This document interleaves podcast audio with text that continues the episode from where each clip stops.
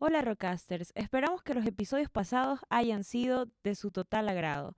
Es increíble cómo el podcast ha avanzado durante un mes de actividad junto con ustedes.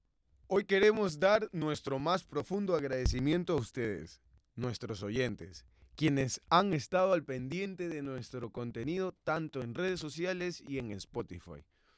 Queremos decirles que los leemos a cada instante y en todo momento. Siempre recalcando que para nosotros ustedes tienen voz y hemos visto que muchos nos escriben mostrando interés por nosotros y por supuesto por los invitados. Asimismo, cantantes independientes que quieren aparecer en nuestro programa. Muchísimas gracias, Rockasters. Y sin más preámbulos, damos inicio al episodio de hoy. Yo soy Luis. Yo soy Vanessa y, Y esto, esto es Rockcast Rockcast US. We don't have time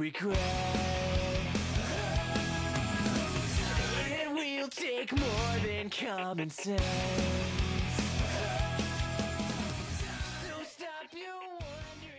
Muy bien, Rockasters. Hoy vamos a hablar sobre algunos tips de marketing para bandas principiantes quienes desean conocer sobre estrategias de comunicación para sus bandas o sus proyectos musicales. Luis, ¿nos puedes compartir algunos consejos con respecto a los nombres de bandas musicales? Así es, Vanessa.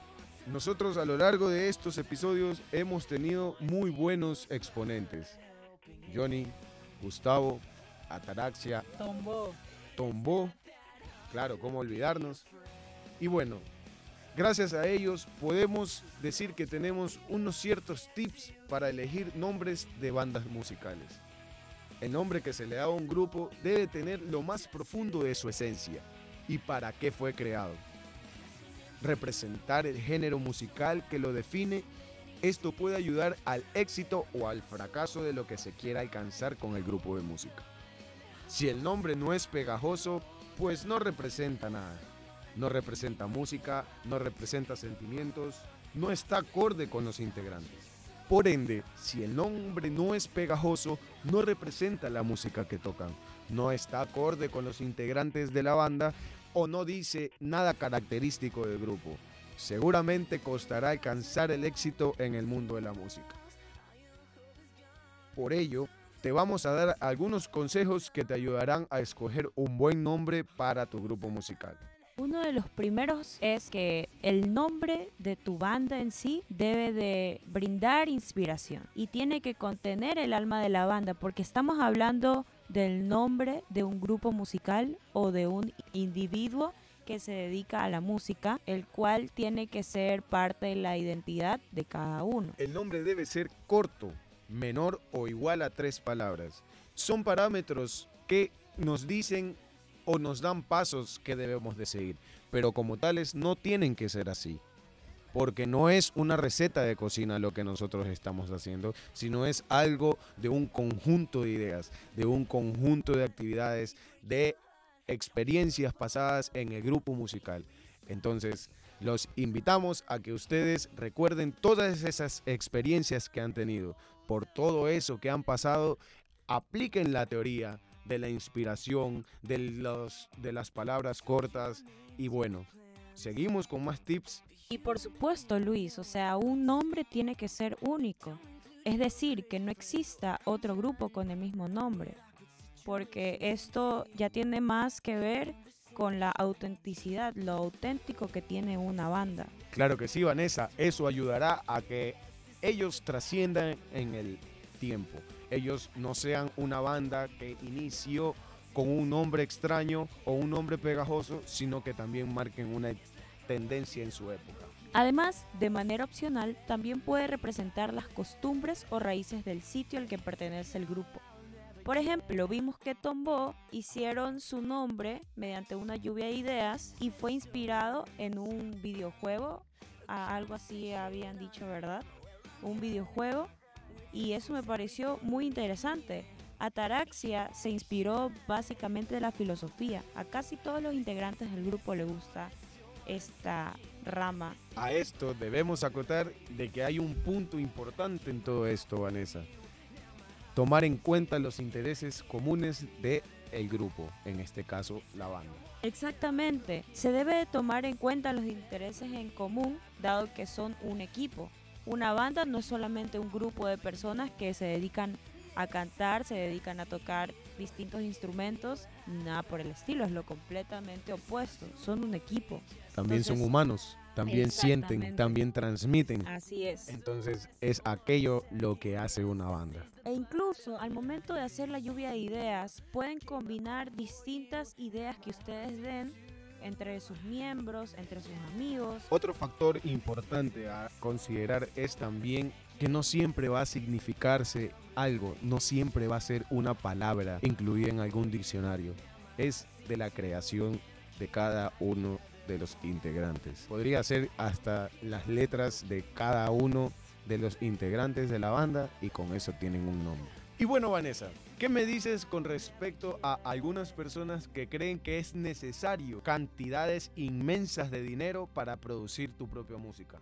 En lo personal y conforme me lo explicaron, yo creo que dinero como tal no es necesario, sino la inversión del tiempo y el cómo utilizar los recursos que tienen a mano para poder economizar gastos y poderse concentrar en una producción plena. Por supuesto, el tiempo es incluso más valioso que el dinero. Además, es lo mismo que dicen acerca de que se necesita exclusivamente una disquera para poder empezar en el mundo de la música. Cuando existe esta predisposición, cuando existe esta pasión, todo saldrá espectacular con respecto a presentaciones musicales, con respecto a composición de su música, lluvia de ideas, se vuelve todo más ágil. Pero no deja de ser demandante en tiempo. Y sin embargo, cuando los artistas no están predispuestos a invertir su tiempo, sudor y sangre en ese proyecto musical, no creo que dé buenos resultados definitivamente. Incluso las bandas que hemos contactado son un vivo ejemplo de que este argumento es una completa falacia. Y bueno, Rockcasters, está más que dicho que no necesitamos de muchas cosas para iniciar una banda. Tenemos todo lo que se necesita, que somos nosotros mismos y nuestra motivación. Pueden tener esta oportunidad a la vuelta de su casa, inclusive en su mismo colegio, en su misma universidad, ya que pueden iniciar con su propio círculo de amigos, que sepan un poco de música y con todo, a darle con todo en este mundo. Claro, Vane, como lo mencionaste hace un rato, todo es cuestión de tener predisposición grupal y la pasión por la música. Lluvia de ideas como tales nunca van a faltar en el momento de la creación de un EP, pero hay que recalcar algo muy, muy importante de todas estas bandas. Todas estas bandas son cantautoras. Ellos no compran contenido de nadie, no compran canciones de nadie. Todo es de su propia autoría. Son unos cracks los autores de las letras. En especial me encanta la canción Mosaico de Tombo. Me parece espectacular. Y bueno, pues los elementos de la última banda que fue no hay más que decir, tuvimos una presentación fuera de serie en cabina, fue tras la grabación, pero no quedó dudas de que esa banda está por buen camino. Es una banda muy joven, es una banda que recién empieza. Y otra banda que es un referente para ellos, que me quedé muy impresionado al momento en que ellos lo mencionaron. Tombo, a pesar de que es muy joven en el género rock, es un referente para los grupos que vienen más atrás que no están tan votados, no están tan lejos de alcanzarlos, pero me alegra saber que en Ecuador tenemos talento para el rock. Entonces, vámonos al tema de las redes sociales. Las redes sociales hoy en día son medios digitales que nos brindan las oportunidades a hacer cualquier cosa. Es nuestro principal medio para alcanzar nuestra libertad de expresión. Y es extremadamente necesario que si van a iniciar una banda, tengan al menos Instagram o TikTok, que de hecho Justo aquí tengo una foto del Trend Topic Week que se dio aquí en la US y recuerdo que ese día, entre todos los temas interesantes, hablaron sobre las redes a nivel mundial y mencionaron que TikTok es la red número uno de consumo por hora al día. Es decir, que la gente invierte cerca de 95 minutos viendo TikTok. Y bueno, es valioso que ustedes sepan que aquí en Ecuador 13.5 millones de personas consumen Facebook, siendo la red social más consumida aquí en Ecuador. Con respecto a Instagram, 6.5 millones de personas la consumen. Le sigue TikTok con 4 millones de personas y Spotify con 4.1 millón de personas que lo consumen. Son cifras realmente relevantes que deberían de considerar al momento de crear sus redes sociales y manejar su actividad como banda. Luis, dejando este tema de lado, pasemos a algunos factores de colorimetría que artistas que nos escuchan pueden usar para sus proyectos. ¿Qué crees acerca de la importancia de los colores en el logo de una banda o proyecto musical individual? ¿Qué colores podemos usar? Sí, Vanessa. Sabes, el color va más allá de darle vida o sentimiento a algo.